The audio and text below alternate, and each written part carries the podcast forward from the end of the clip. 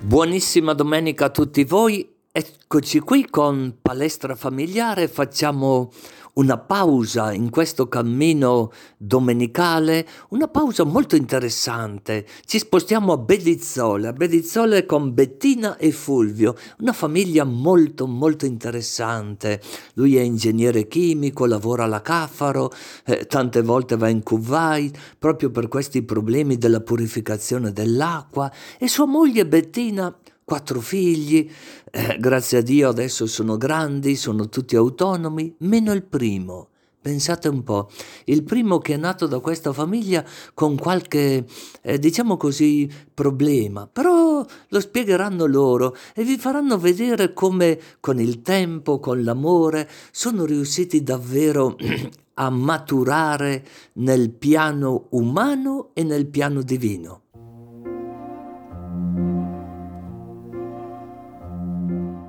Buonissima, buonissima domenica a tutti voi, cari amici dell'ECZ in blu. Eh? Sapete che questa domenica eh, ci troviamo a Bedizzole. Avete presente Bedizzole? Mm, un paese meraviglioso, però diciamo che lo dicano eh, chi ci vive a Bedizzole.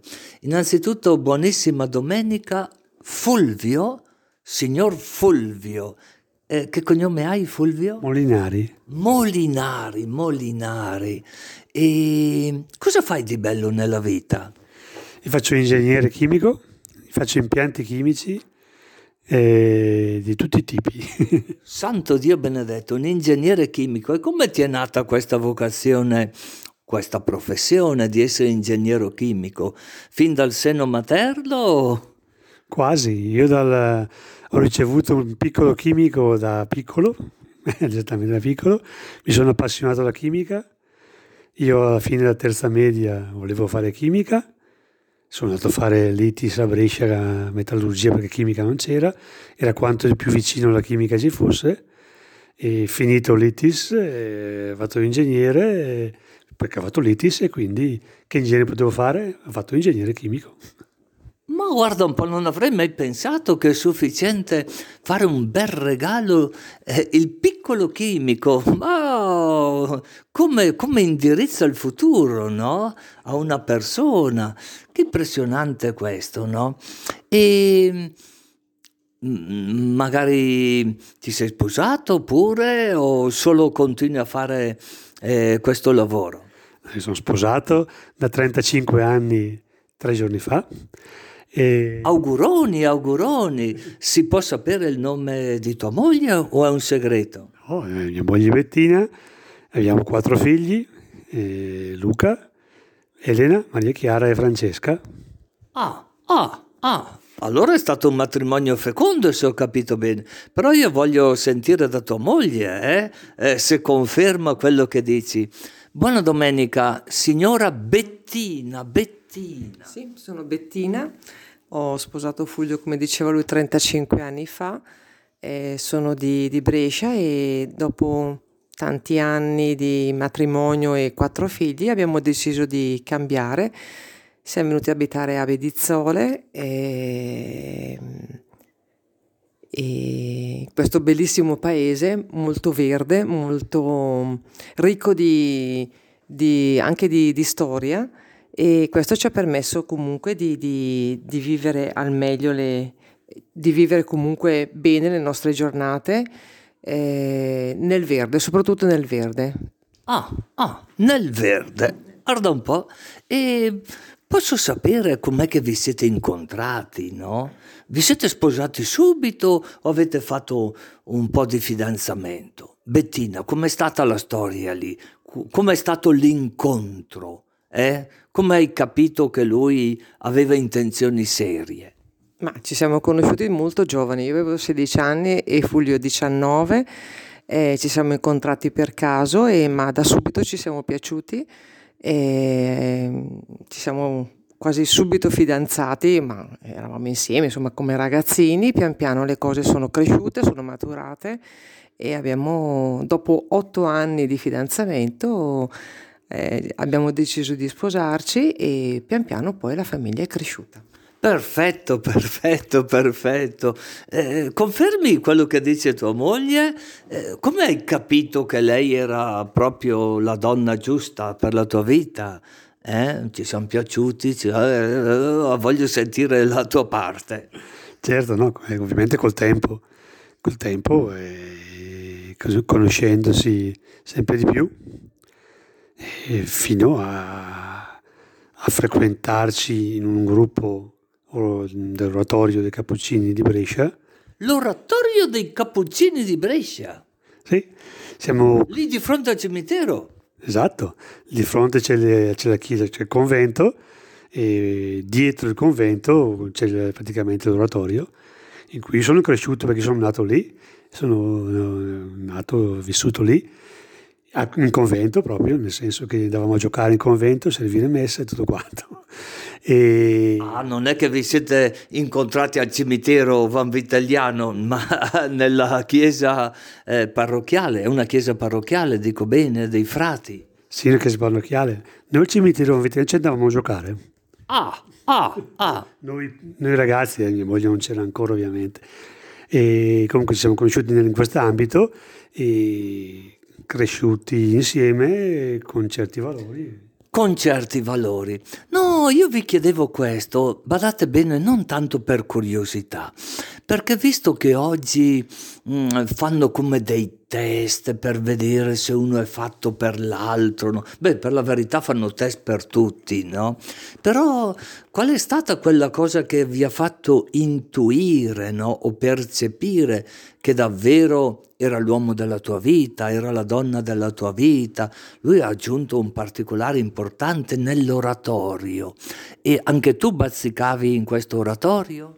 Certo, ho cominciato a frequentarlo anche perché c'erano tanti altri ragazzi, quindi si è creata tutta una compagnia, ma eravamo seguiti soprattutto da un frate cappuccino, padre Costante, che ci ha guidato eh, in un cammino anche di fede, perché comunque avevamo degli incontri dove si, si parlava della parola, eh, si, facevano, si animavano le messe, perché era il periodo anche delle messe animate, quindi cantate con le chitarre e questo ci ha permesso di approfondire molto la, la nostra vita anche in comune, eh, nel senso che c'era una, una sorta di, di apertura. Eh, così molto nella verità. Ecco. Apertura nella verità, che interessante no? questa frase, no? E soprattutto questo frate costante, questo padre costante che vi ha aiutato, no? Che bello questo. Allora vuol dire che l'oratorio serve ancora un incontro affinché i giovani possano davvero conoscersi, no? Non solo superficialmente, non solo con le impressioni momentanee. E mm, tu avevi qualche attività particolare in questo oratorio, se si può sapere? Ma io ho fatto, essendo cresciuto lì, praticamente oh, facevamo un catechismo, seguivamo eh, le varie attività, le famose raccolte carta, ferro, vetro eh, dei tempi dove non c'era raccolta differenziata, ci pensavamo noi a raccogliere, vendere, dare il cavato ai, alle missioni francescane delle. Tanti altri si tenevano, facevano giocare i bambini. L'estate c'è l'Egrest, che è stato fondato da noi, è fondato per la grossa, però il primo Grest che è stato fatto lì in... Avete dato un impulso propulsivo. Fu il nostro che negli anni 80, 81, insomma, ecco. Quelle... Che, che, che importante quello che state dicendo. Poi, se ho capito bene, sono nati dei figli del vostro matrimonio. E che cosa fanno di bello i vostri figli? Hanno studiato qualcosa? Lavorano? Beh, noi abbiamo quattro figli, il primo è, ha una disabilità grave, quindi frequenta l'ANFAS in un centro diurno, quindi quello, quello diciamo sempre a Luca che è il suo lavoro. E le altre ragazze si sono laureate. Eh, scusa, l'Anfas eh, dove frequenta lui? Luca è a Rivoltella, eh, vicino a Desenzano, Rivoltella del Garda, è un centro molto bello, mh, mm, abbastanza nuovo perché è stato fondato poco più di vent'anni fa eh, con degli ottimi educatori e quindi noi siamo molto contenti eh, che lui possa, possa, avere delle giornate piene eh, con, con, altri coetanei, con altri, altri ragazzi. Se ho capito bene, questo è stato il primo figlio vostro? Sì, questo è stato il nostro, il nostro primo figlio. E subito vi siete accorti di questa dis- disabilità? Sì, praticamente sì, diciamo noi ne abbiamo avuto la conferma quando Luca aveva dieci mesi, dove abbiamo fatto fare una visita neurologica e ci hanno confermato che ha avuto una emorragia cerebrale in fase prenatale. E quindi questo ha portato tutta la sua disabilità dove tuttora è in carrozzina, non parla, non cammina. E questo cioè, ovviamente ha, ha un po' messo in difficoltà il matrimonio all'inizio. Ah, ah, e poi le figlie? Mi immagino, le figlie come, come vedono il proprio fratello Luca? Allora, vorrei dire che questo chiaramente è stato abbastanza ehm, un punto molto cruciale nel nostro matrimonio, che ci ha anche messo un po' in crisi. Mi immagino, mi immagino. Ma la parola, avvicinati proprio dalla parola, la preghiera, ci ha aiutato a eh, rivedere come questo non fosse un male per noi, eh, ma una croce che il Signore ci aveva dato, ma attraverso lui potevamo vederla anche eh, come mm, una, la croce della salvezza, insomma.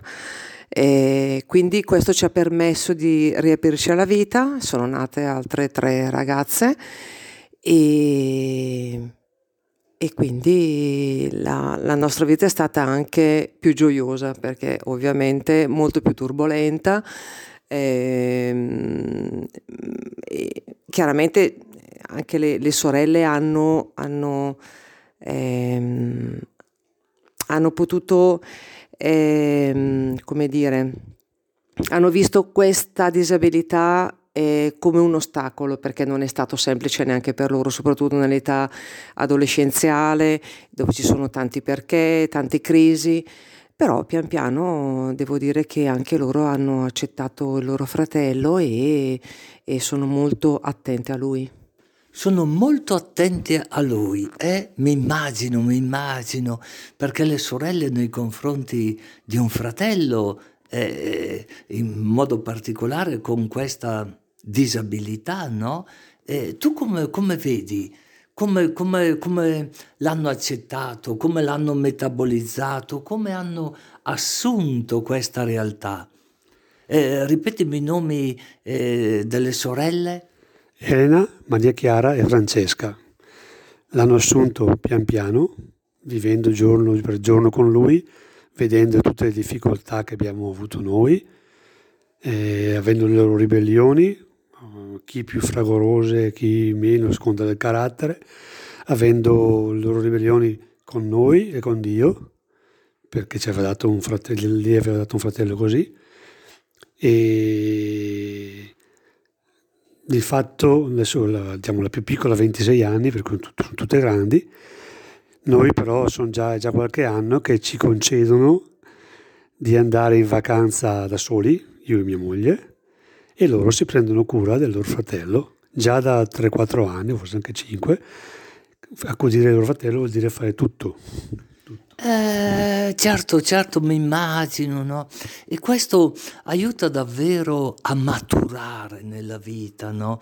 Perché uno pensa che quando eh, compie Beh, le ragazze poi nella pubertà già si sentono mature, dico bene, poi a 18 anni c'è anche la legge dello Stato che ti dà alcuni diritti che prima non avevi, poi la maturità economica eh, ci vuole un po' di più no? per poter comprare dico, un tavolo con i propri soldi, un'auto, un, una casa, figuriamoci, no? Però questo che tu stavi dicendo, Fulvio, ha a che fare con la maturità psicologica, spirituale. Qualcosa aveva accennato prima tua moglie. Che bello, che bello che vi lasciano andare in vacanza e loro si assumono non tanto questo onere, eh, perché usare la parola onere non mi suona bene, non mi suona bene, però questa maturità che bello, che bello quello che state dicendo.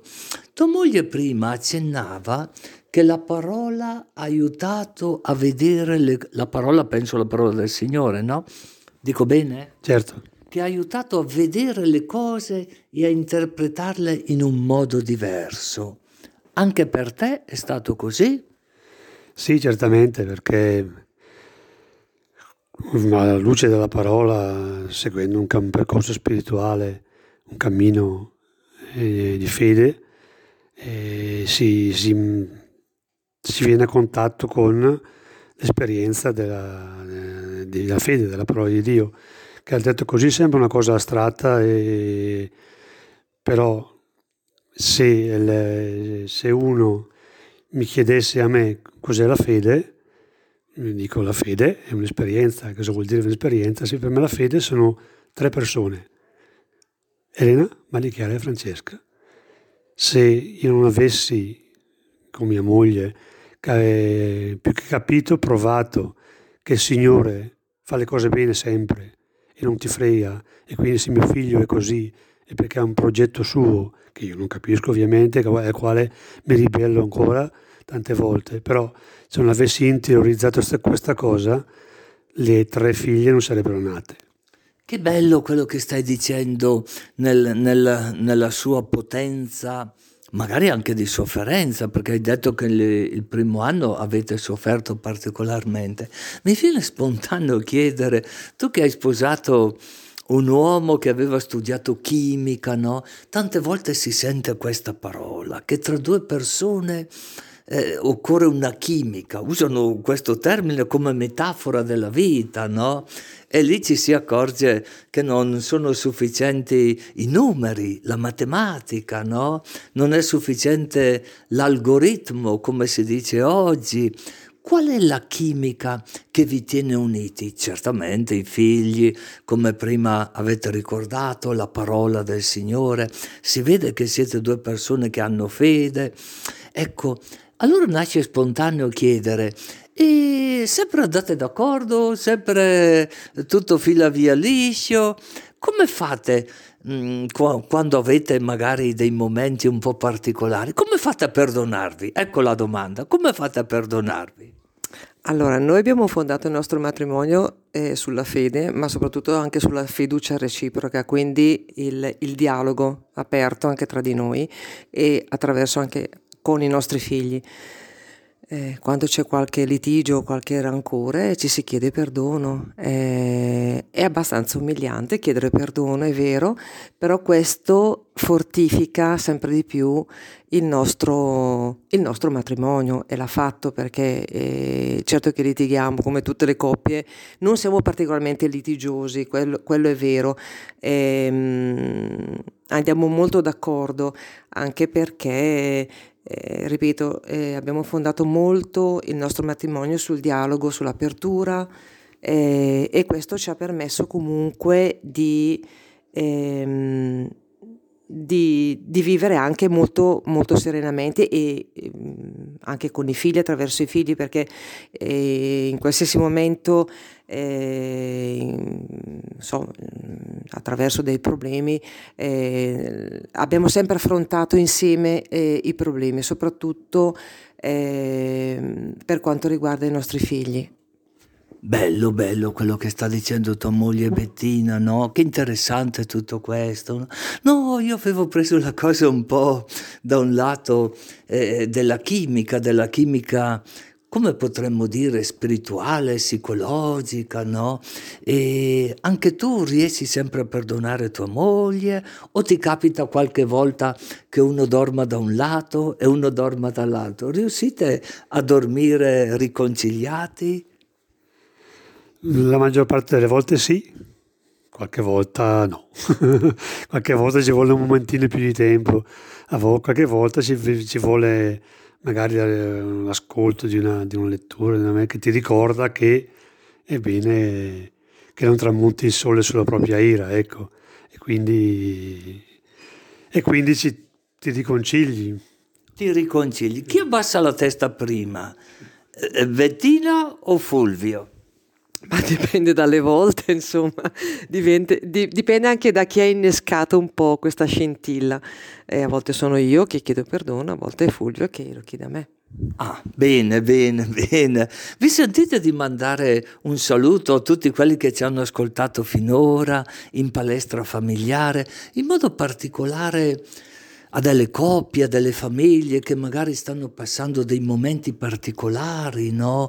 Io uso la parola di incomprensione, che può essere naturale, come dicevi tu, Bettina, prima, e come si fa a smussare, a superare o tante volte a integrare, a complementare no? le proprie visioni della vita. Vi sentite di mandare un saluto? E io vi ringrazio infinitamente augurando una buonissima domenica a tutti voi. Un saluto a tutti gli ascoltatori, eh, ricordando sempre che in un matrimonio cristiano si è in tre, marito, moglie, ma c'è Gesù Cristo che pensa lui a mettere insieme le cose quando queste vanno male, sì, lo si lascia fare. Bisogna lasciarlo fare, eh? Che bello questo. Bettina, è il tuo turno. Ecco, un saluto a tutti gli ascoltatori, grazie per, per questa intervista, grazie per aver eh, dato modo a noi di, di, portare questa esperienza e ribadisco quello che diceva mio marito, non avere paura di fronte alle difficoltà perché il Signore è sempre con noi. Grazie, grazie, grazie.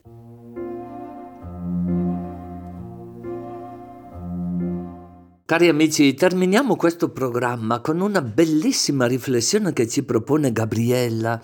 Eh, lei era molto devota di Giovanni, Giovanni Paolo II perché si fa presto a dire famiglia di pace, famiglia di armonia e insomma eh, terminiamo il programma di oggi con questa bellissima eh, riflessione, meditazione, preghiera, chiamatela come volete. E fin da adesso vi dico a domenica prossima a questo grande appuntamento di palestra familiare. Edificare la pace. In una famiglia tutti sono chiamati a costruire la pace per primi non si aspetta che sia sempre l'altro ad iniziare. Dice il Signore, beati gli operatori di pace, perché saranno chiamati figli di Dio. Matteo 5, 9. Famiglia, tu hai una missione di primaria importanza, quella di contribuire alla costruzione della pace, bene indispensabile per il rispetto e lo sviluppo della stessa vita umana. Consapevole che la pace non si ottiene una volta per tutte, mai devi stancarti di cercarla. Gesù, con la sua morte in croce, ha lasciato all'umanità la sua pace, assicurando la sua perenne presenza. Chiedi questa pace, prega per questa pace lavora per questa pace. A voi, genitori, incombe la responsabilità di formare ed educare i figli ad essere persone di pace. A tal fine siate voi per primi operatori di pace. Voi, figli, proiettati verso il futuro con l'ardore della vostra giovane età, carica di progetti e di sogni apprezzate il dono della famiglia. Preparatevi alla responsabilità di costruirla o di promuoverla, a seconda delle rispettive vocazioni, nel domani che Dio vi concederà. Coltivate aspirazioni di bene e pensieri di pace. Voi, nonni, che con gli altri membri della parentela rappresentante nella famiglia insostituibili e preziosi legami tra le generazioni, Date generosamente il vostro contributo di esperienza e di testimonianza per saldare il passato al futuro in un presente di pace. Famiglia, vivi concordemente ed appieno la tua missione. Beato Giovanni Paolo II.